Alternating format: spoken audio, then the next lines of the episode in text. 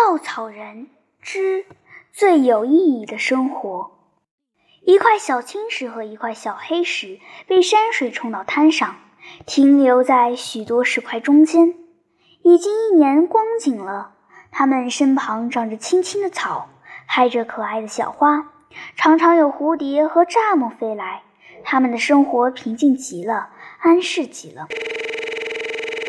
石对小黑石说：“太安静了，有点不习惯呢。”小黑石回答说：“是的，太安静了。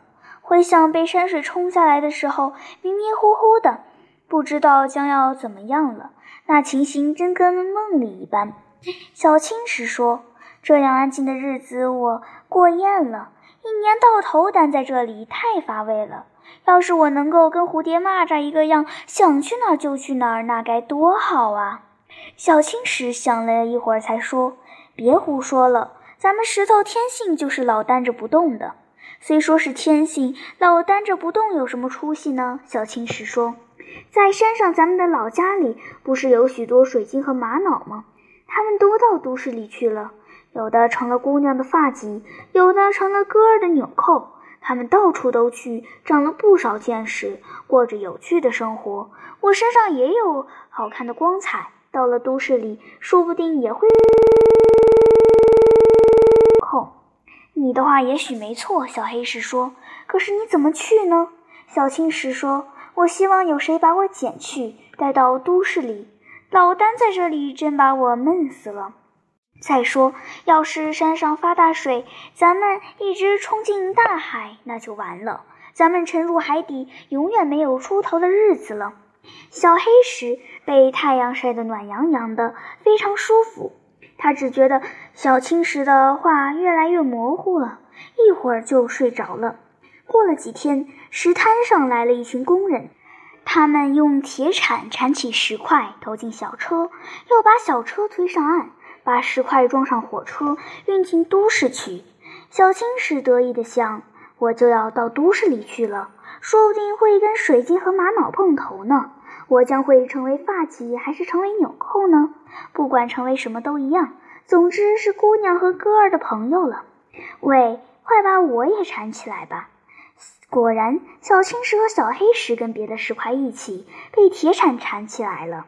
在投进小车的时候，不知怎么的。小黑石掉了下来，滚进了草丛里。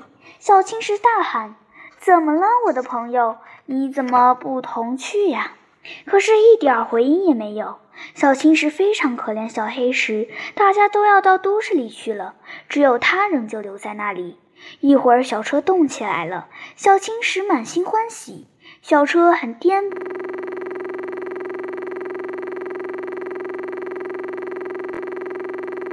被卸在一条宽阔的道路边上，一把大铁铲把它们缠起来，跟沙和水泥混在一起，加上水，翻来覆去的搅拌。小青石浑身沾着湿漉漉的水泥，被扰得头都晕了。他不免生气地说：“这究竟是怎么回事呢？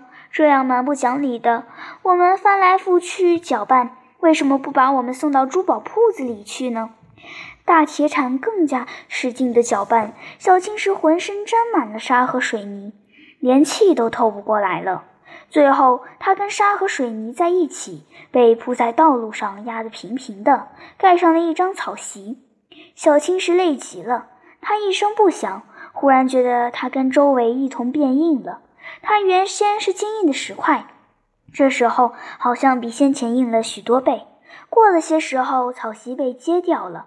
一只草鞋正好踏在小青石上，奇怪，我变成什么东西了？